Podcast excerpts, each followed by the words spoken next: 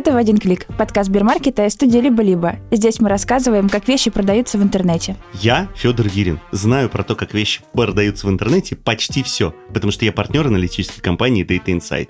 А меня зовут Аяна Бабасанова, и я продвигаю товары в интернете. Ты их собственный продаешь в этом самом В интернете. Сбермаркете. Подписывайтесь на наш подкаст, оставляйте комментарии, ставьте 5 звезд, так люди узнают, что мы есть. Сегодня поговорим про Озон. Озону недавно исполнилось 23 года, и за это время компания трансформировалась из интернет-магазина в маркетплейс. Более того, Озон трансформировался не просто от магазина, а от интернет-магазина книг к гигантскому маркетплейсу, на котором только за последние два года количество продавцов выросло с 1600 до почти 20 тысяч. Только представьте, 20 тысяч продавцов. Конечно, огромная команда стоит за этим, и сегодня Анна Калеева расскажет, как это было. Анна Калеева, руководитель маркетплейса Озон.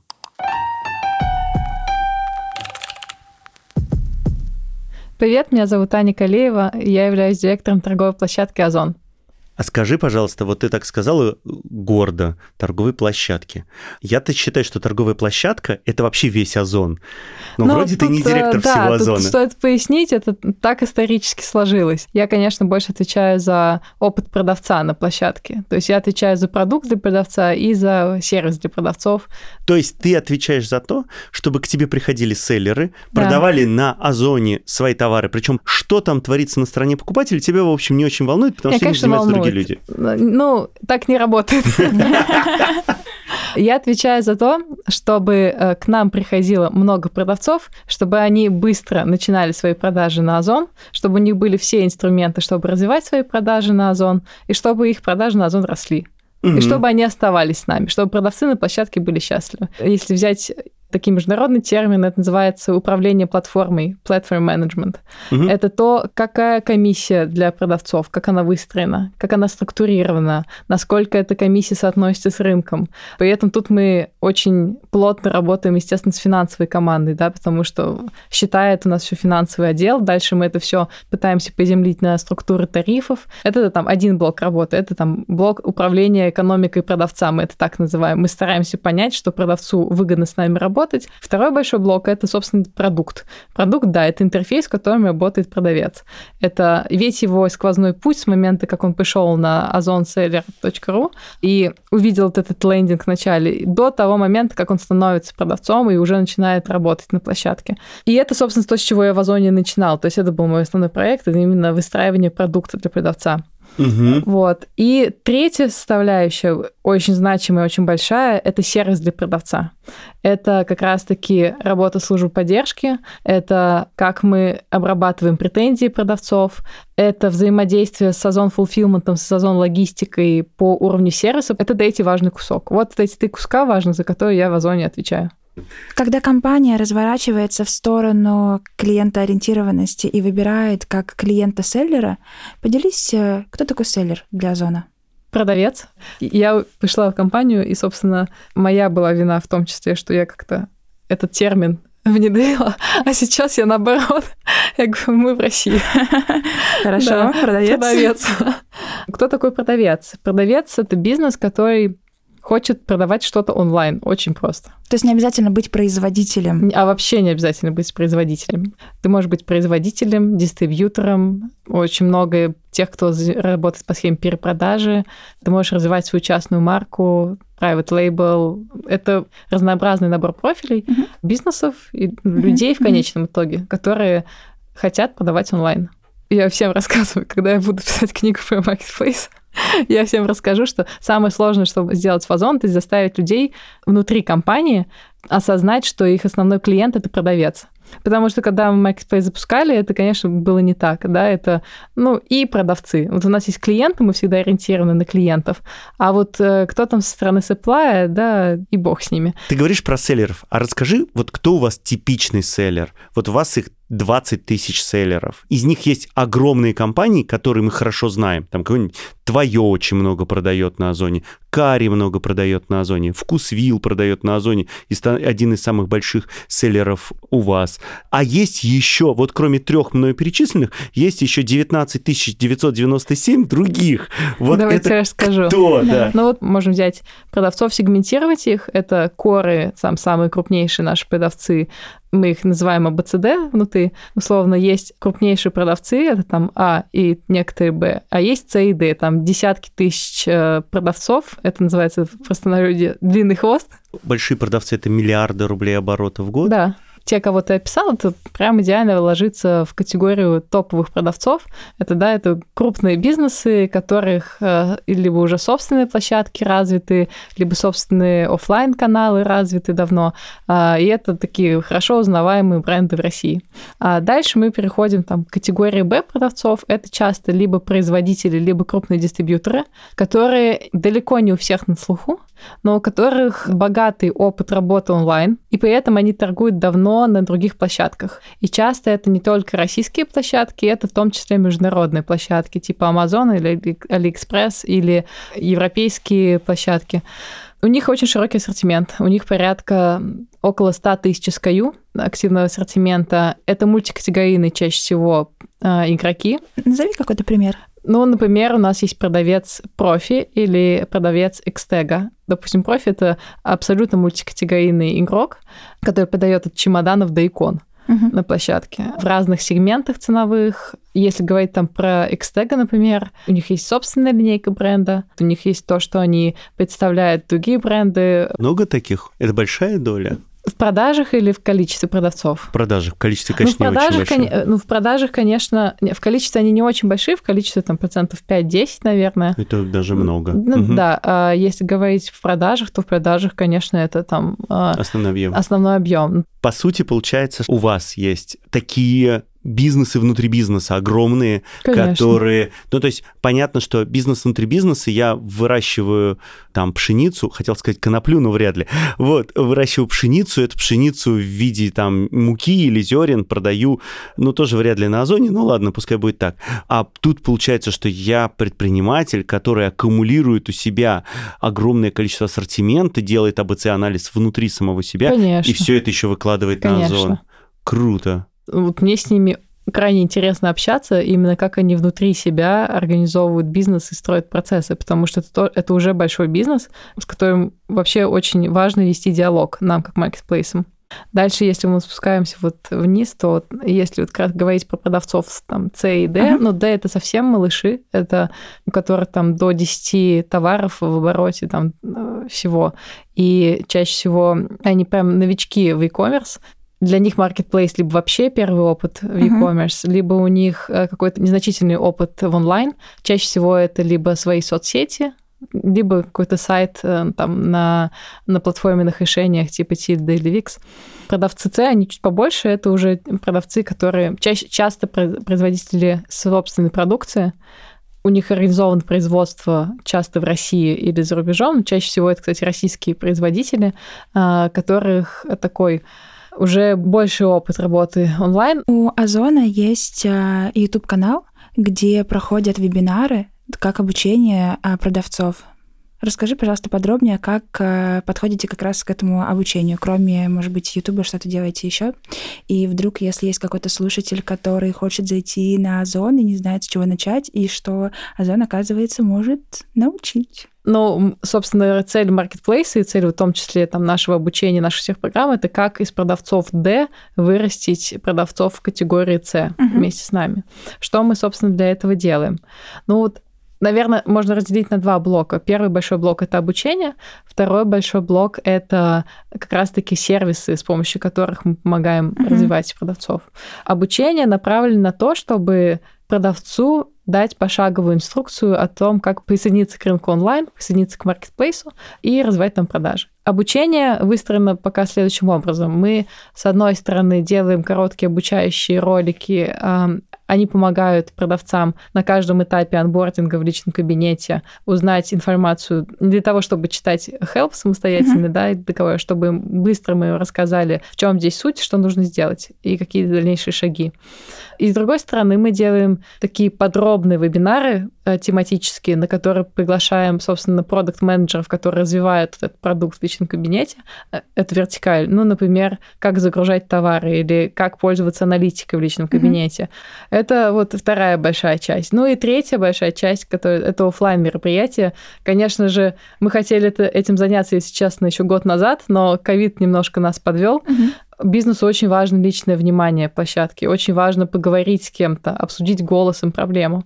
И мы хотим сейчас пойти тоже в этом направлении и больше развивать таких офлайн мероприятий. Дни открытых дверей? Нет, ну да, дни открытых дверей, какие-то бизнес-завтраки, даже стратегические сессии, возможно. Uh-huh. То есть, потому что вот опять я говорила о том, что мне очень важно общаться с крупными продавцами, но и с малым и средним сегментом у меня есть опыт э, таких конференций массовых, после которой я закрываюсь в номере отеля чаще всего и просто лежу полчаса, потому что ну, это, это очень большая дача энергии, и это тяжело, конечно же. Я работал в Mail.ru много лет назад, и мы делали региональную программу конференции, и э, я хожу понимаю, о чем ты говоришь.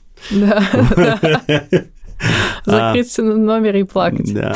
У меня родилась мысль, что, например, если есть какой-то суперопытный селлер, яркий представитель своей категории, он может обучать или наставником быть. Но это Но мы на самом то деле как организовываем, бы... то есть у нас вот есть целое... Угу. Да, это все началось с обычной, с понятной истории группы в Фейсбуке, а, где мы развивали комьюнити продавцов. И уже там сейчас у нас есть э, амбассадоры, которых мы хотим развивать и делать отдельную такую программу амбассадоров нашего маркетплейса. Вот. Ну и давайте, если положить руку на сердце, у площадки тоже много проблем еще до сих пор, и с ними надо бороться. И у всех маркетплейса, они плюс-минус, ну пока еще на одном уровне развития, то есть кто-то чуть дальше, кто-то чуть впереди, все равно у каждой из площадок очень много технических проблем, операционных проблем, поэтому важно развивать вот это комьюнити продавцов, чтобы люди друг друга поддерживали, делились опытом, делились своими какими-то ошибками. Я подумала такая, угу, вот если бы я была продавцом и хотела бы что-то продавать, наверное, я бы пошла на Озон, начала бы обучаться и потом бы ходила всем рассказывать. Вообще-то я научилась продавать на маркетплейсе. Но если бы я была вот тем человеком, который там пять угу. лет назад еще был в Иркутске, в Улан-Удэ, у тебя нет примеров в маленьком городе, и ты как бы берешь эти знания через э, вебинары или какие-то обучающие материалы у большой площадки. А потом, когда ты встречаешься с людьми или со своим вот этим бизнес-комьюнити, ты начинаешь это знание в том числе транслировать. Потому что когда ты оторван настолько территориально далеко, и еще с разницей там 5 часов минимум, да, да то ты все равно как бы таким передаточным аппаратом становишься, и люди начинают к тебе прислушиваться. Тоже, на самом деле, слушаю и думаю, м-м, интересно. Вот Аня рассказывает, а я думаю, вот не было бы у меня сейчас какого-то количества бизнесов уже работающих, совершенно другие интересы в жизни, я бы, может, создал бы, сделал бы компанию, которая продает да. на Озоне гигант. Да вот я же была, собственно, продавцом на Амазоне. И это, на самом деле, мне кажется, гораздо сложнее было, чем, э, чем в России сейчас. В Америке такая конкуренция сумасшедшая, угу. и тебе там столько нужно влить денег в маркетинг, чтобы вообще хоть как-то начать продаваться. Ты сейчас руководитель второго по размеру маркетплейс в стране, ну, если первый это Wildberries, который сам себя маркетплейсом не называет, но, тем не менее, таким является. При этом через тебя проходит 20 тысяч селлеров, которые сейчас к вам подключены. Ты сделала так, что на Озоне не миллион товаров, а десятки миллионов товаров. Как ты дожила до жизни такой? Вообще я начинала свою карьеру в консалтинге в PricewaterhouseCoopers. Когда я уже заканчивала институт, э, меня пригласили э, в Сбербанк CIB. Вот, и я, собственно, проработала там больше, чем три года, по-моему. Я проработала, собственно, старшим аналитиком э, в телекоме. Что такое Сбербанк CIB? Сбербанк CIB – это Corporate Investment Banking, это корпоративный инвестиционный блок Сбербанка. Это, по сути, блок, который работает с ключевыми клиентами, с крупнейшими компаниями России, но как-то я поняла, что работа в банке это вообще не мое. Но потом моя бывшая коллега, собственно, которая меня взрастила в банке, Мы с ней занялись таким проектом, это называется платформа э, дизайнеров путешествий. Дизайнер путешествий — это люди, которые очень много путешествовали по всему миру, и они прям могли создать под человека индивидуальный маршрут э, с учетом его желаний, особенностей. Работа мечты. Да, там минус был у этого бизнеса. Мы это в 2015 году, в общем, сделали. Нет, слушай, по сравнению с тем, чтобы сделать туризм в 20-м, это, в общем, не страшная история. Маркет фит не очень был. Но на самом деле мы сделали очень крутую вещь. Мы сделали бизнес достаточно белым, мы выстроили все процессы внутри. В общем, это нам позволило продать этот бизнес очень хорошо. Класс. Параллельно я, собственно, в какой-то момент такая была в раздумьях, что же мне делать дальше. И так случилось, что мой молодой человек, он пришел, говорит, слушай, а я вот тут что-то мне какой-то ролик на YouTube увидел. Можно на Амазоне продавать свои товары, и ты, короче, такой вроде в Москве находишься, поэтому продаешь США. Чего? Я говорю, ну, давай узнаю.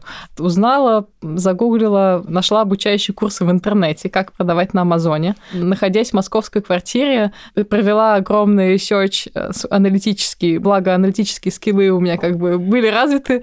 Я, да, провела огромный аналитический research, что же продавать. А, нашла поставщика в Китае. Более того, создала свой дизайн, то есть я нашла в России а, дизайнера, который помог мне создать этот товар с нуля, сделать такой промышленный Что дизайн. Что ты такие продавала? Я продавала, слушай, я продавала постеры для дома. Это такой travel map, называется World Travel Map. Это когда ты стираешь, э, стираешь страны, где, страны, ты был. где ты был. Да, и я, собственно, прям по шагам, по учебнику запустила проект на Амазоне, менеджила поставки груза из Китая в США, э, управляла всеми этими потоками поставок по нескольким складам в Амазоне. Я изучила весь help, я созванивала со всеми менеджерами, как только у меня были какие-то возможности. Я знала, мне кажется, все детали, как можно продвинуть товар, как настроить маркетинг. Я подключалась на все вебинары, которые можно было. Вот, и при этом у меня там был, да, список э, своих болей, которые мне не удавалось решить с Амазоном. Вопрос там потому, как менеджить возвраты от клиентов, когда тебе клиент портит товар, и Amazon ничего не делает, просто кладет это на полку, так и остался нерешенным в, моей, моей, в моем бизнесе. То есть Amazon просто берет возврат у потребителей да. и возвращает его тебе, да. и ты с этим что хочешь, то и делай. Ну да, то есть они не особо анализируют его. Ну вот у меня были карты, клиент возвращал, у них э, январь, January называется Returnery. Это как бы когда после Christmas, после когда всех рождественских праздников клиенты просто массово сдают все товары, которые покупали на Рождество. У меня была интересная история, когда я делала карты, исходя из Google Maps, исходя из Google карт. А Google карты, я тогда потом узнала, что он не особо поддерживает националистические мотивы Китая. И когда у меня, в общем, Тибет и Тайвань были определены не как китайская граница, то китайская таможня сожгла мои карты на моменте, когда мне нужно было их отправлять в следующей партии в Амазон. Класс, так? Я, в общем, да, я пыталась, я, я помню, что я писала письма на таможню, у меня был какой-то там таможенный менеджер прямо на этого аэропорта, из которого был запланирован вылет моего груза. Я уже тогда работала в Озоне, и я решила забить в этот момент, когда все, ну, значит, дальше надо просто плотно уже заниматься. И бизнес закрылся. И бизнес закрылся, да. Но это был классный опыт очень. Он, собственно, мне дал такой прям огромную базу знаний вообще того, как работает e-commerce и того, как работает, э, собственно, Amazon. В марте 2018 года я уже я вот пришла в Озон, и я была первым человеком, который собственно, пояснился компании целенаправленно, чтобы развивать вот эту бизнес-модель маркетплейса. Потому что тогда Озон был таким классическим интернет-магазином, категорийными менеджерами, закупкой своей. Но Озон такой, тогда такой вообще достаточно был медленный игрок, не было предпринимательского духа в Озоне. Опиши тогда вот разницу между Озоном 2018 года из разряда интернет-магазин и Озон 2021 Marketplace. Там основных три, четыре, два, один. Сколько хочешь различий. Озон 2018 года — это классический интернет-магазин, у которых 1600 поставщиков, со всеми заключены прямые контракты, у всех есть какой-то свой персональный менеджер, который контролирует, что мы покупаем, какой ассортимент мы заводим, по каким ценам мы продаем. Uh-huh. Сейчас Озон — это платформа, на которых действует больше, чем 20 тысяч активных продавцов, 20 тысяч активных бизнесов, каждый из которых поделяет, что им продавать, по какой цене, по какой схеме логистической и какими инструментами продвигать эти товары. В 2018 году, собственно, у Озона был миллион активных товаров. Сейчас у нас, по-моему, больше, чем 14 миллионов активных э, товаров. Слушай, у вас весь офис помещался на Чапаевском, Да. в маленьком Да, вот четырехэтажном стоит. здании, где вы занимали два этажа. Это здание, ну, размером со школу, чуть Мгм. больше. Я в нем много раз был. А сейчас каждый этаж, который вы занимаете, больше, чем все то здание на Чапаевском. И нам не хватает И вам постоянно. не хватает, понятно. Ну, надо выселять Алиэкспресс. Это шутка в том, что Алиэкспресс находится в той же башне, Да. что и Озон. Там несколькими этажами ниже. Да, много шуток у нас внутри на эту тему. Что еще, кстати, изменилось? Ну вот в рамках того, что мы стали такой платформой платформ, мы начали развивать новые направления. А, Мы развиваем финсервисы, да, как для продавцов, так и для покупателей. Это Озон карт. Это Озон карт, это возможность покупки в кредит, возможность Мгм. покупки в рассрочку, это система лояльности премиум, это Ну и, Как я возможность... понимаю, это возможность кредитоваться продавцам. Это возможность кредит... это со стороны покупателя, да, со стороны продавца это возможность э, кредитования, возможность получения займа, это возможность более гибкой системы выплат э, продавцам. Ну и куча-куча сервисов вокруг. Собственные системы по управлению логистикой, по управлению складами, э, собственная система загрузки товаров. В 2018 году, в принципе, у Озона было достаточно большое количество внешних решений. А За эти годы мы поняли, что невозможно пользоваться сторонними решениями на нашем масштабе. И это все только самописные сложные системы.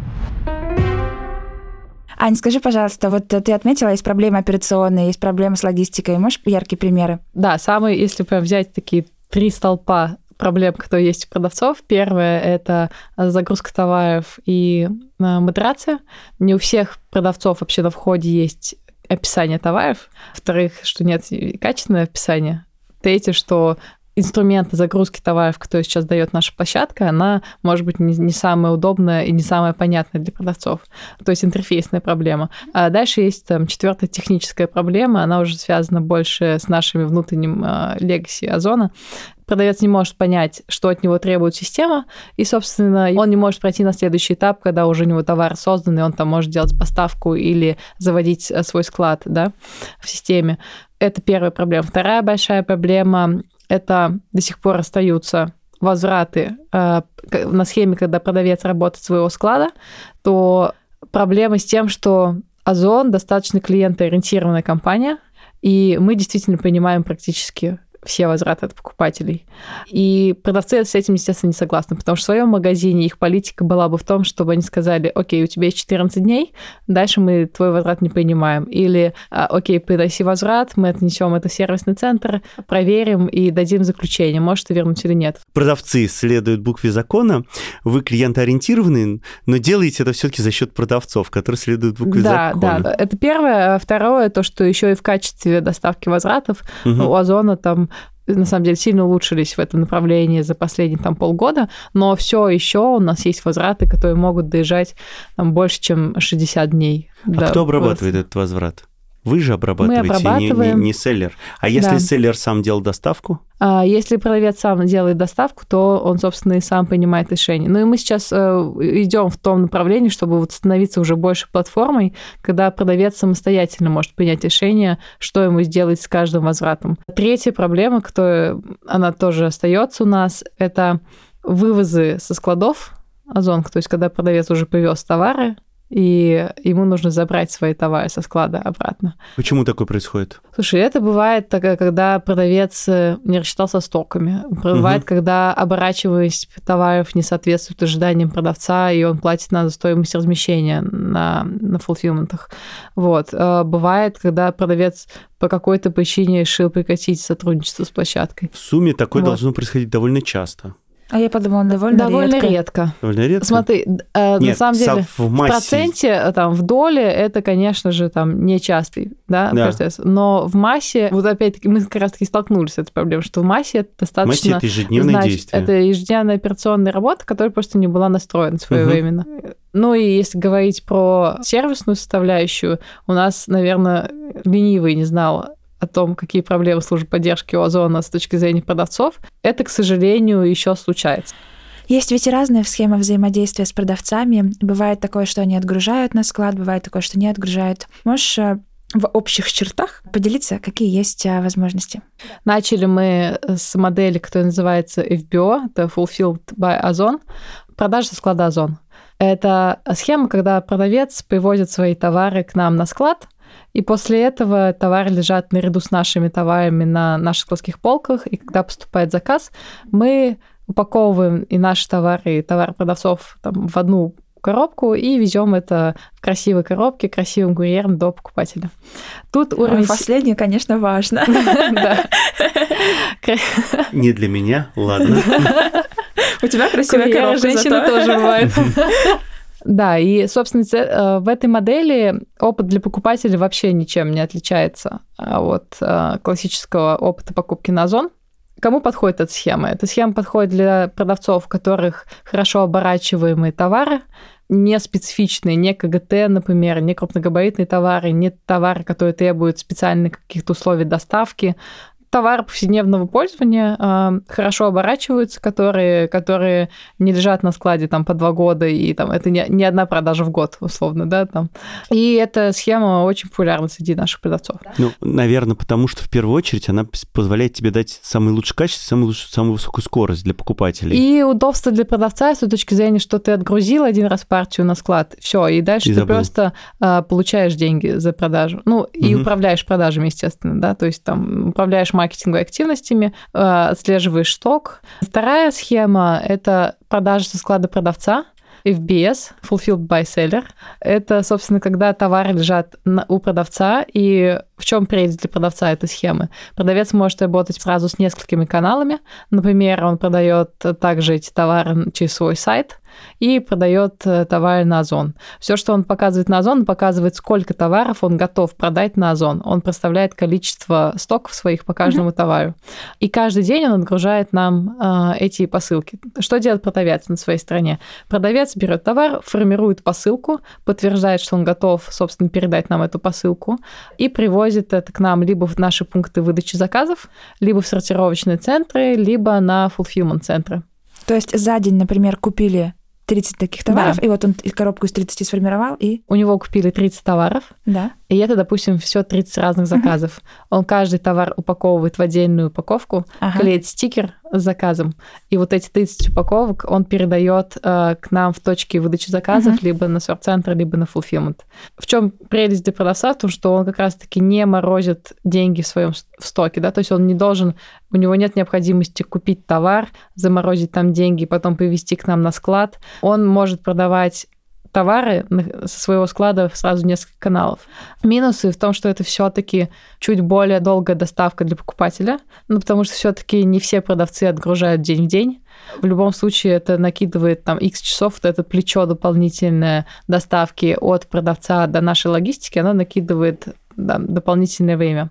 Если говорить из минусов для покупателя, то это только упаковка, которая отличается. упаковка отличается? Упаковка он не отличается. в вашей коробке пакует? Нет, он пакует не в нашей коробке, и часто это еще отдельный курьер приезжает все-таки для покупателя. Угу. То есть мы по возможности, конечно, консолидируем а, посылки для покупателя, чтобы это приехало все к ним а, единоразово, но это не всегда получается, поэтому часто это приезжает еще отдельный курьер. Но а, большой плюс этой схемы то, что, конечно же, это это огромный ассортимент.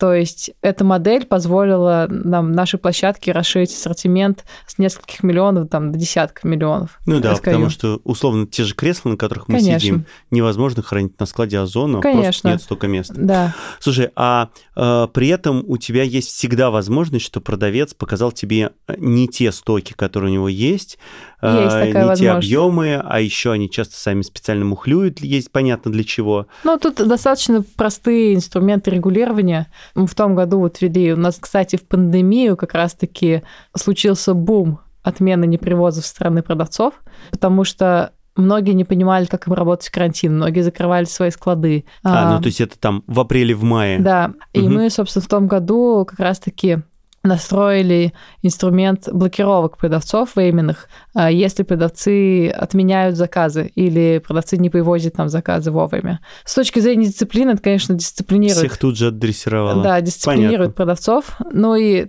наверное, там проблема, которая у нас еще осталась не до конца решенной, это проблема пересорта. А у вас могут быть желтые носки вместо красных?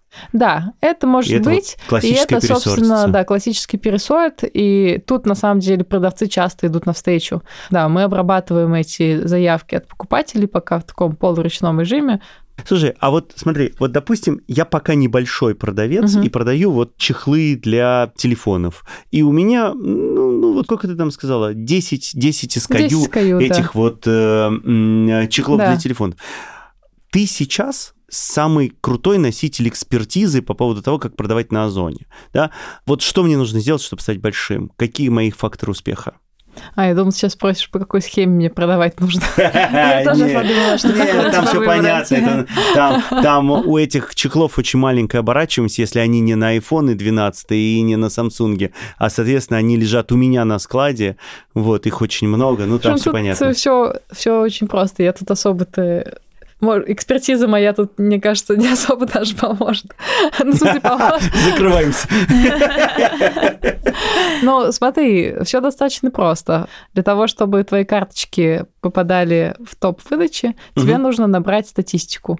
Да, статистика это конверсия, это конверсия в заказ, конверсия к добавлению в корзину. Что влияет на конверсию? Количество отзывов, хорошие фотки. Мгм. На каждый товар или на все товары моих брендов? Не, на каждый товар. На каждый товар. То есть Да. конверсия отдельно Каждая считается на карточка, каждый... Каждая да, карточка конечно. она, да. Да, то есть, э, собственно, отзывы это то, что вот я прям всем советую. Мгм. У Озона, кстати, есть инструмент покупки отзывов за баллы. Это абсолютно честный инструмент, когда продавец может фасилитировать э, количество отзывов на баллы у своих покупателей, начисляя им баллы за эти отзывы. Ну, то есть добавив Отзыв отзыв- должен быть отзыв с обязательно фотографией. хороший или любой, любой? любой, Мгм. Любой А баллы отзыв. это, по сути, деньги. Баллы это, по сути, деньги, которые ты Мгм. можешь потратить как покупатель на. Озон потом. И там разные есть цены. Там, если ты оставляешь отзыв с фотографией, то он весит дороже, чем просто отзыв без фотографии. Да, но на самом деле очень много покупателей этим пользуются. Есть даже такие маленькие бизнески, которые пишут. Ничего отзывы. себе. А потом Да. покупают товары и их перепродают на Авито. Класс! Слава богу, есть на вид, а не на Озон потом опять. Да, это, кстати, тоже вариант.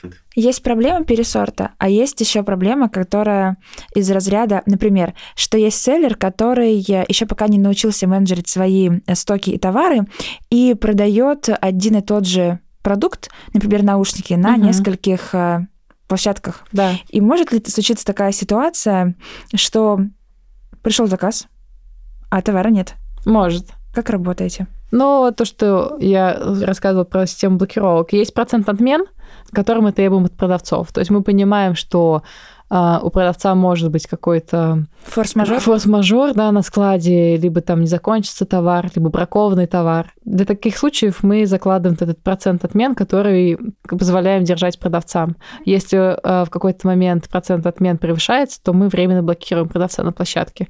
А, собственно, блокировки это даже не потому, что а, мы его хотим наказать, скорее мы хотим ему дать время, ну, чтобы он разобрался в своей проблеме, Мгм. чтобы он исправил свои ошибки, наладил свои операционные процессы и возвращался уже с исправленными процессами к нам на площадку. Интересно, что это про как будто бы стандарт качества. Что Да, вот это если контроль мы как качества. Озон покупателям Да, говорим, да. мгм. Но у нас достаточно высокие стандарты качества. У нас есть такой показатель внутри Озон, это такая, знаете, как Библия Озон, это on time. On time — это сколько заказов с первого раза мы доставили вовремя в обещанный тайм-слот. То есть если клиент заказал сегодня заказ с двух до четырех, то вот э, у нас сейчас из 100 заказов только один заказ мы не доставляем в этот промежуток времени. То есть 90, on time 99%. Мгм. Это очень высокий показатель качества. Для сравнения, у Амазона таргет 95%. На самом деле в России пользователи, они немножко избалованы сервисом. Да, Вот. так все говорите, практически говорят. Вот. И это очень вредно для рынка. Да, то есть с точки зрения ведения бизнеса это Это большой... кошмарик. Это, это прям сложно. И Мгм. мы вынуждены продавцов подстраиваться под этот уровень сервиса. Так сложилось. Нам важно завоевать долю на рынке, нам важно быть, предоставить лучший сервис. Что если э, продавец в своем интернет-магазине продает по одной цене, а на Озоне цену ставит выше? Моя боль.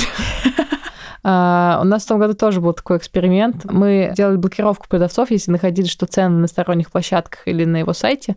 На самом деле даже не на его сайте, на, на других крупных площадках. Ну, то есть на его сайте тебя как раз не волнует, потому что ты не конкурируешь с его сайтом. Конечно, но э, меня меньше волнует, чем, э, например, на, сайт, на сайтах, Wildberries. которые крупные трафики да, э, аккумулируют.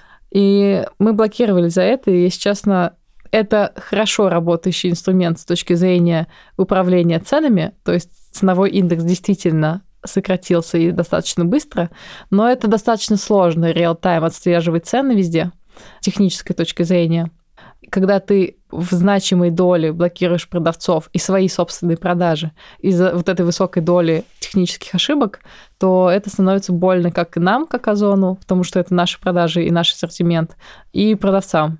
Мы сейчас на самом деле более глубоко пытаемся понять, почему продавцы ставят высокие цены. Есть небольшая доля тех продавцов, там их порядка 3-4% вот по нашим исследованиям, которые говорят, ну, продается по такой цене у вас – у вас лучше трафик, я и буду ставить высокую цену. Основная часть все-таки оперирует такими аргументами, как а, либо комиссия не позволяет мне сделать а, ниже, угу. либо мои операционные расходы по работе с площадкой, да, и это все-таки возвращает нас к нашим же проблемам в первую очередь, а не к проблемам продавца, и мы их пытаемся разобрать.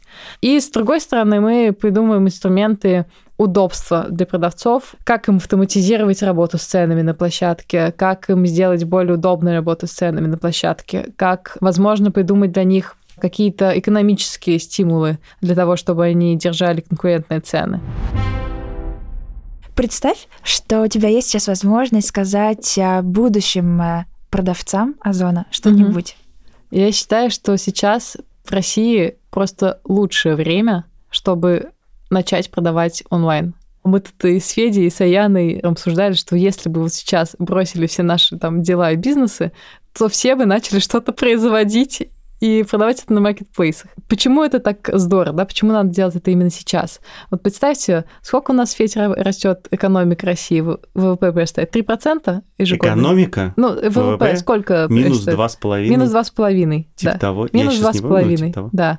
Рынок Якома 30% продолжает расти. Больше 50. Больше 50. Маркетплейсы сколько растут? Больше 100. Любой из маркетплейсов растет больше 100%.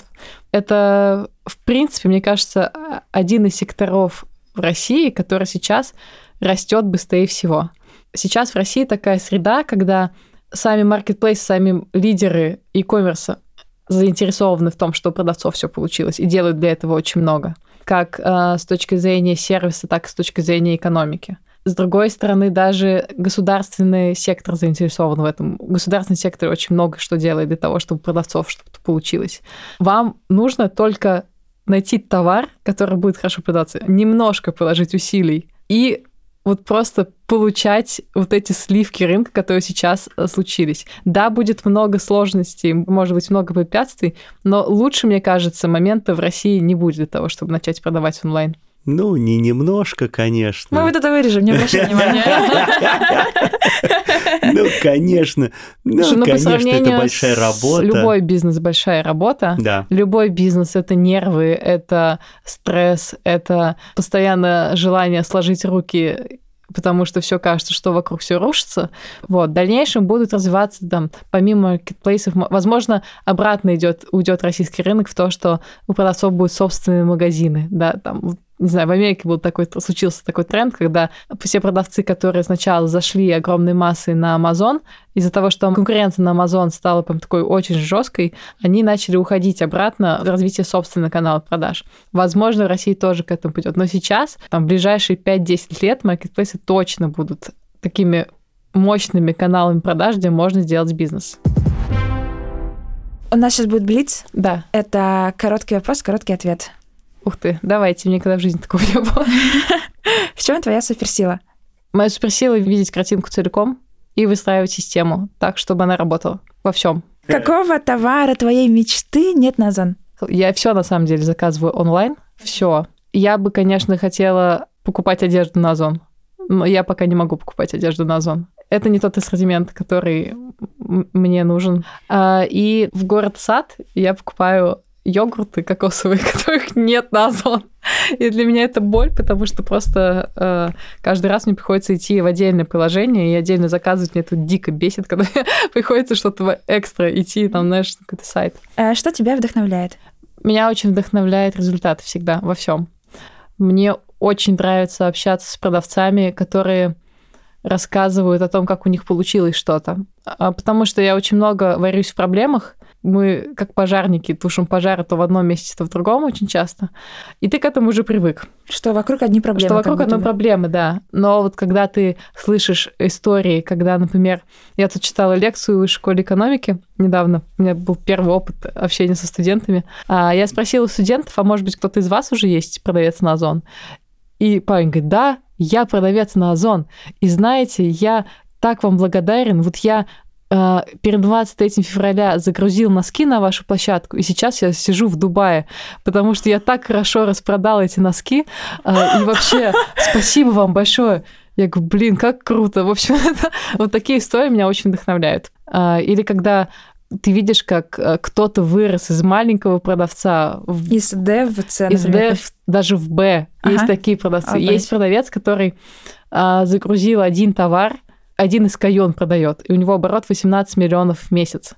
Вы что спросите, что это? Домик для раскраски, что-то там. В общем, это, ну, это невероятно вдохновляет, особенно когда э, продавцы приходят с благодарностями. Обалдеть. Внезапно у меня есть вопрос давай, в твой давай, блиц. Давай, у меня уже а, вопрос С какой закончился. категории тебе приятнее, интереснее всего работать э, на маркетплейсе? Мне очень интересна одежда, но мне просто интересно, потому что в Озоне она слабо развита. Одежда все-таки такой очень интересный кейс. Там все-таки уникальный пользовательский опыт. Он не совсем сравним, там, точнее, он вообще не сравним с покупкой FMCG товаров или электроники. Там все другое. Логистика, пользовательский опыт, Логистик, карточки, да, возвраты, да. Э, брак, там вообще все вообще по-другому. все по-другому. Спасибо тебе огромное. Прекрасно было воодушевление, мне кажется, сейчас по-любому продавцов станет еще больше. Ура! В эту же секунду. Спасибо ну, большое. Но лучше, если всех продавцы придут не в одну секунду, а в несколько. Тогда их будет проще переварить. Хорошо, окей. Спасибо. Все, Все спасибо большое. Пока. Мне было интересно, что Аня поделилась, каким образом свои процессы удалось масштабировать Озону для того, чтобы из 1600 продавцов сделать 20 тысяч, что повернули мышление в сторону клиента, и в данной ситуации клиент — это продавец. В общем, для меня именно вот этот эффект масштабирования или процесс масштабирования был наиболее близок. А мне было супер интересно смотреть на менеджера с предпринимательскими скиллами. Ну, вообще компетенция предпринимательского... Internship, leadership, вот это вот. Вот да. это вот ты сейчас круто сказала. Предпринимательского лидерства, да, она помогает, особенно если это процесс, который нужно построить с нуля. Это подкаст Сбермаркета и студии «Либо-либо». Над этим подкастом работали Редактор Лиза Каменская. продюсер Юля Яковлева, Звукорежиссер Нина Мамотина. джингл нам написала Кира Вайнштейн. А обложку создала студия Non-Objective Works.